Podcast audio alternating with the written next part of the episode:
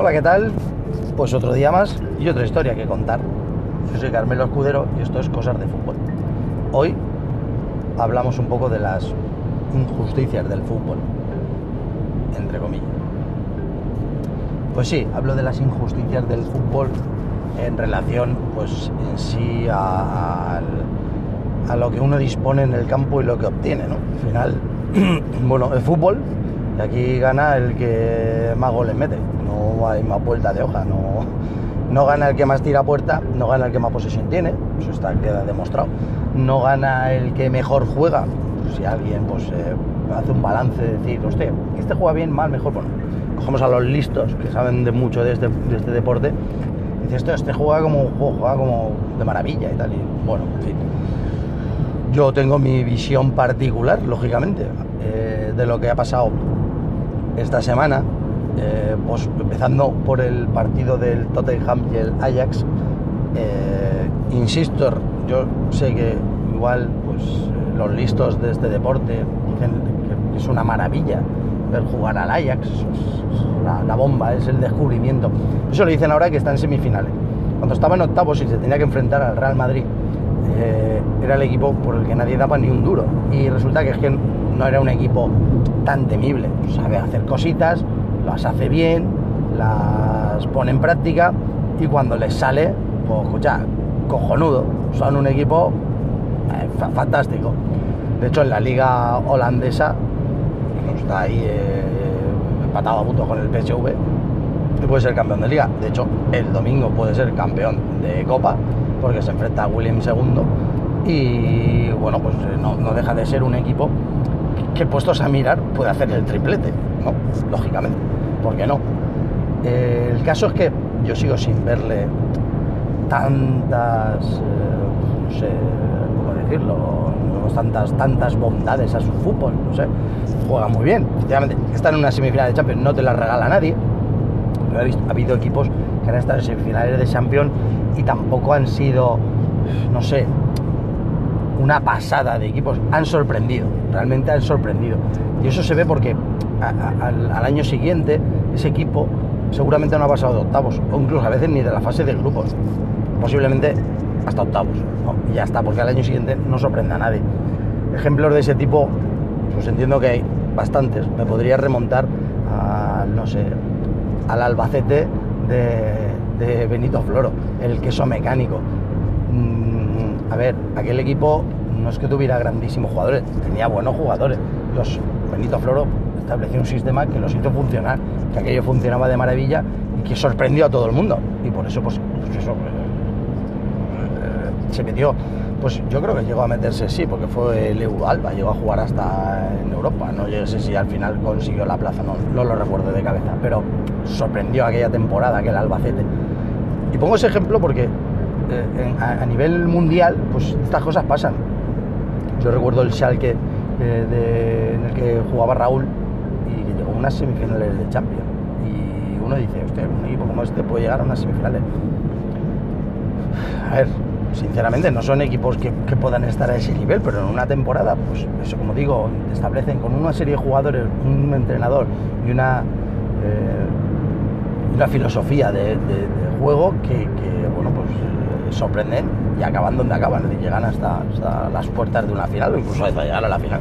Villarreal, igual, un equipo que, a ver, ¿quién iba a pensar que puede llegar a unas semifinales de Champions? No? Bueno, pues, a son cosas que no van a ocurrir siempre pero pueden ocurrir. Porque fijaros lo que os digo, si fuera en la UEFA, en la Europa League, me parece menos sorprendente que haya equipos que de un nivel medio puedan estar ahí, aunque hay grandísimos equipos que están ahí, ¿no? Porque se han caído de la Champions. Yo sinceramente no, no, no, creo que el Ajax sea tan temible, ¿no? O, o haya hecho tantos méritos, de verdad, ¿eh? Como para estar donde está y haberle pasado por encima un equipo como Tottenham, que, que, repito, es que me parece que es un equipo que sabe muy bien a lo que juega y cómo juega, pero se ve sorprendido por un Ajax. Prepotencia, ego de todos, del Tottenham, del Madrid, de la Juve, posiblemente. No creo que el Tottenham se haya visto tan sorprendido, o la Juve, porque realmente habrán hecho su trabajo, habrán estudiado bien cómo juega, pero igual que digo una cosa, pues digo la otra. El Ajax también tiene estudiado su guion, sabe a lo que juega, lo tiene muy claro, mm, eh, lo hace muy bien y es como el chiquito que se aprende la tabla de multiplicar, joder, de la recita de memoria y dice, joder, qué gusto, ¿no? Pues, eh, chico, pues sí, la verdad, ¿para qué negarlo, no? Pero yo, yo a ver, me, sorprende que esté ahí y me sigue sorprendiendo. Los demás equipos no me sorprenden demasiado podría haber otros equipos ahí, pero bueno. Eso por un lado. A lo mejor lo de injusto, a lo mejor es demasiado, por eso digo que injusto, lo he dicho al principio, entre comillas, ¿no? Fútbol sí es injusto, es cierto, es injusto. A veces eh, hay miles de, ejemplos en la historia que, bueno, como he dicho en otras ocasiones, no lo, iré contando todas esas historias que tengo en la cabeza de este tipo de cosas, como las injusticias, los mundiales, etcétera, etcétera, muchas cosas. Pero es verdad que el fútbol es injusto. No hace sus deberes, su trabajo, pero al final no mete goles. Y si no mete goles, no, no, consigues el objetivo final, que es ganar. Sí, el objetivo final de un deporte es cierto que es ganar. O sea, no, podemos engañar ni ponernos un velo, ni como leo por ahí.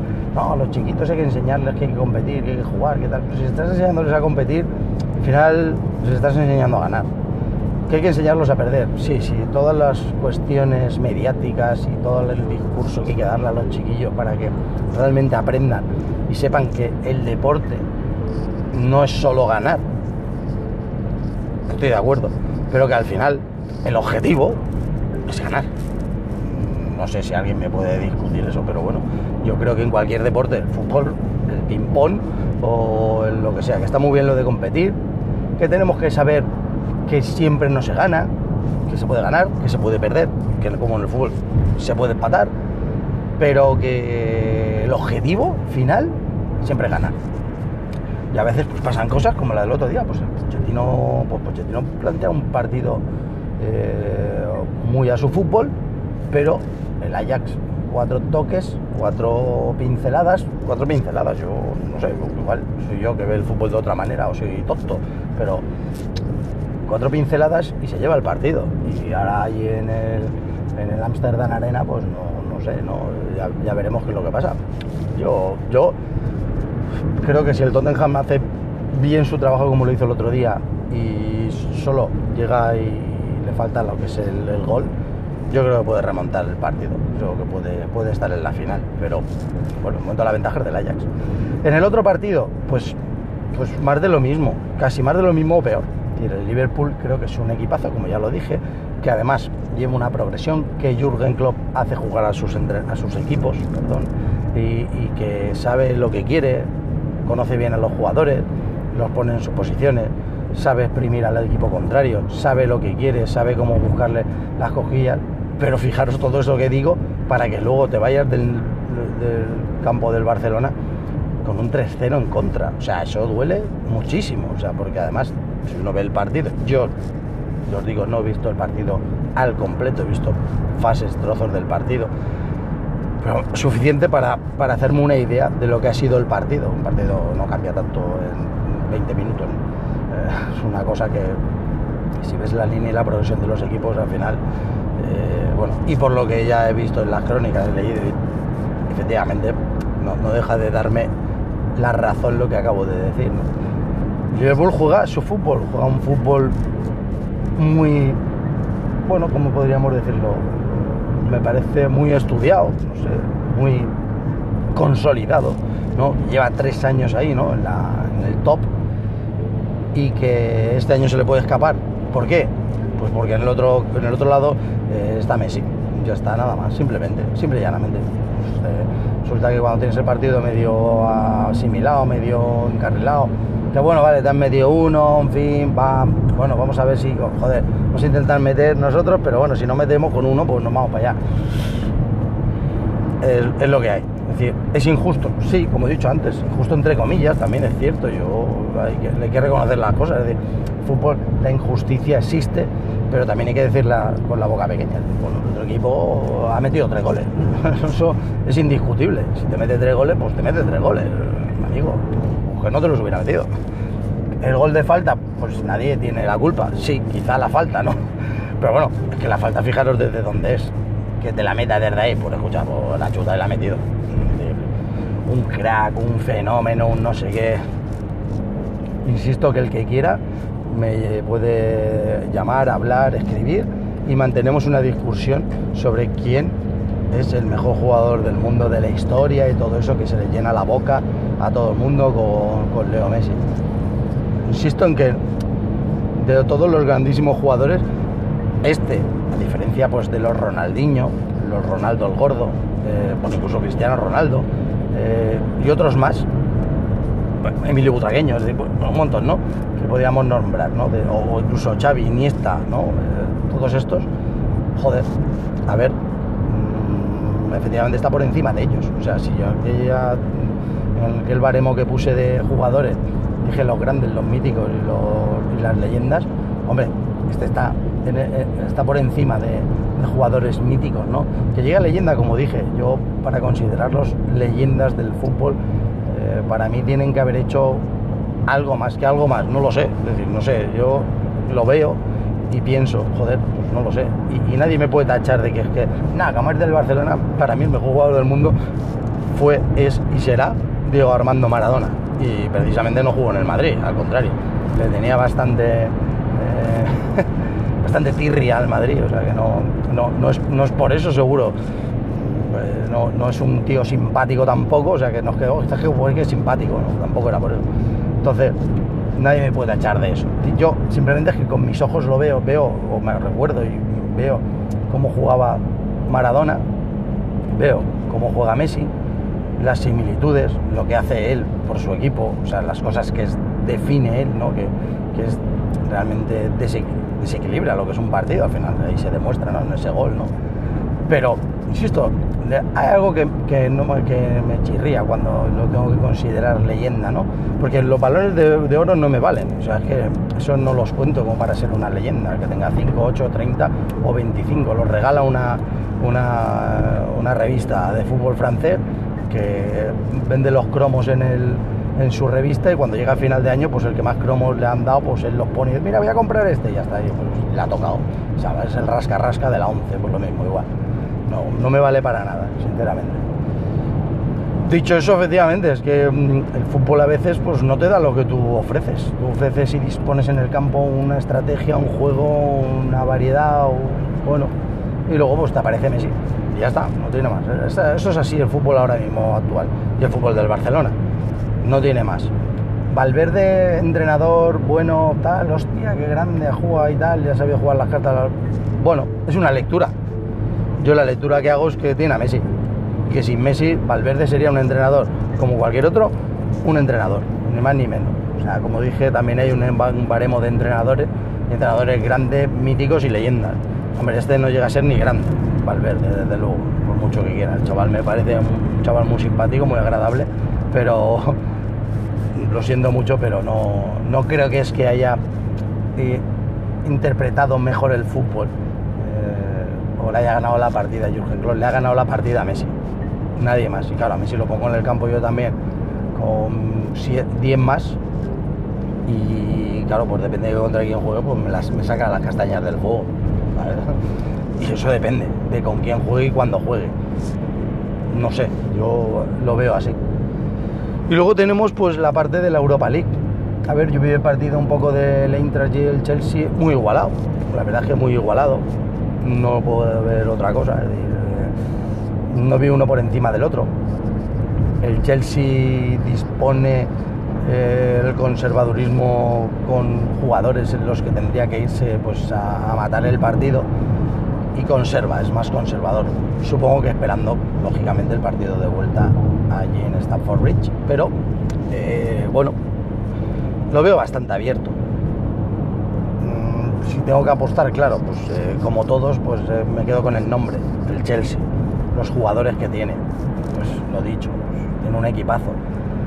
Y está ahí en la, jugando en la Europa League.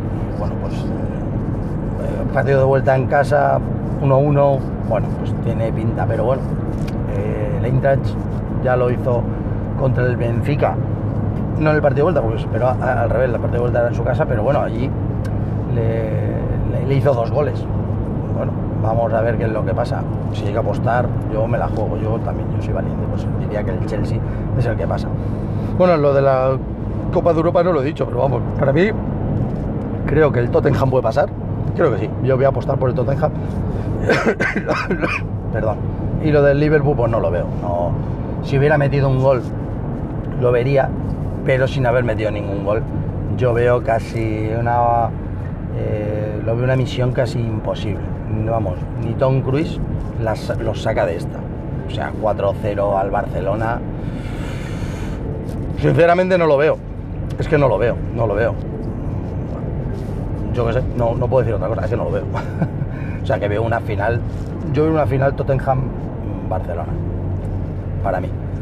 Y en la Europa League, bueno, como digo, el otro veo por un lado el Chelsea y por otro por otro, la otra eliminatoria, pues bueno, el Valencia al final se le fue con ese 3-1 en el último minuto, que tenía un 2-1. 3-1 tampoco es malo, 2-0 es factible.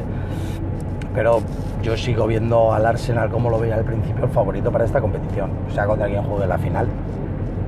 Si es el Chelsea, ahí lo dejo más abierto. Si al final es el Eintracht, lo veo más fácil para el Arsenal. Más fácil, entre comillas. Pero yo veo al Arsenal en la final. Veo una final inglesa en la Europa League y en el otro lado, pues veo que habrá un equipo inglés y con eso, bueno, pues más o menos han copado todas las, copado las competiciones, ¿no? O sea, teniendo al otro semifinalista que se ha quedado a las puertas. En fin, viene otra jornada, con esto se acaba la semana europea, ahora viene una semana, bueno, otra jornada de liga intrascendente para lo que se decide eh, del título eh, medio trascendente, sí, no, o trascendental, que quedan tres jornadas para definir quién juega las competiciones europeas el año que viene y cuáles. Y luego para el descenso, por supuesto, hay seis equipos o siete ahí, que esta semana eh, puede reducirse a, a 4 o 5 y que, bueno, pues eh, es la emoción que hay ahora en la liga. Luego por lo que a mí me respecta, a mí respecta de, mi equipo, del, Hércules aquí en Alicante, bueno, mañana tiene un partido importante, porque mañana ganando en casa frente al Conquense, un equipo que está pues eh, media tabla para abajo, eh, debería de ganar y ganando ese partido pues casi prácticamente a un 98% creo, bueno, o casi a un 100%, porque pues no sé, creo que por el golaveraje habría que mirarlo, pero yo creo que ganando mañana prácticamente 100%, casi que garantiza la, plaza de playoff. Que bueno, es la que nos da aliento para pensar que pueda volver a la segunda división y ver, joder, ver algo de fútbol del de verdad, ¿no? En un campo como el Rico Pérez, un campo que ha sido un estadio mundialista donde se ha jugado un tercer y cuarto puesto de un mundial, un estadio joder, que, tiene su historia y su aquel, ¿no? Eh, inauguró el Barcelona de Johan Cruyff, jugó ahí el gran Johan Cruyff. No sé, eh, me gustaría, ¿no? me gustaría conseguir este año eh, ver al Hércules en segunda división y empezar el año que viene en esa segunda división y bueno, y, quedarnos ahí en segunda división por lo menos un par de años o tres, no pasa nada, disfrutar de ese fútbol tampoco pasa nada, pero la segunda vez es horrorosa, es horrorosa. tendrán que cambiar muchas cosas, eso sí, si suben a segunda, porque entiendo que el equipo, la plantilla, incluso hasta el entrenador, con todo mi respeto para todos, mm, no, no, son equipos, no, es un equipo ni una plantilla para estar en segunda, pero bueno, todo eso subiendo a segunda, como ya hay ingresos televisivos y bueno, pues a ver si no se desmadra ni nadie se celebra como siempre ocurre, pues eh, se puede hacer algo. No quiero enrollarme mucho con ese tema porque bueno, ya hablaré en algún audio de, lo que es el Hércules, pero estoy esperando que, lleguemos a la fase final, incluso a lo mejor hasta que suban. Ojalá subamos y entonces dar, dar una, un speech sobre lo que es el Hércules y lo que debería de ser. Y nada, y con todo esto, pues lo dicho, eh, con esto y un bizcocho, pues hasta el próximo audio a las 8.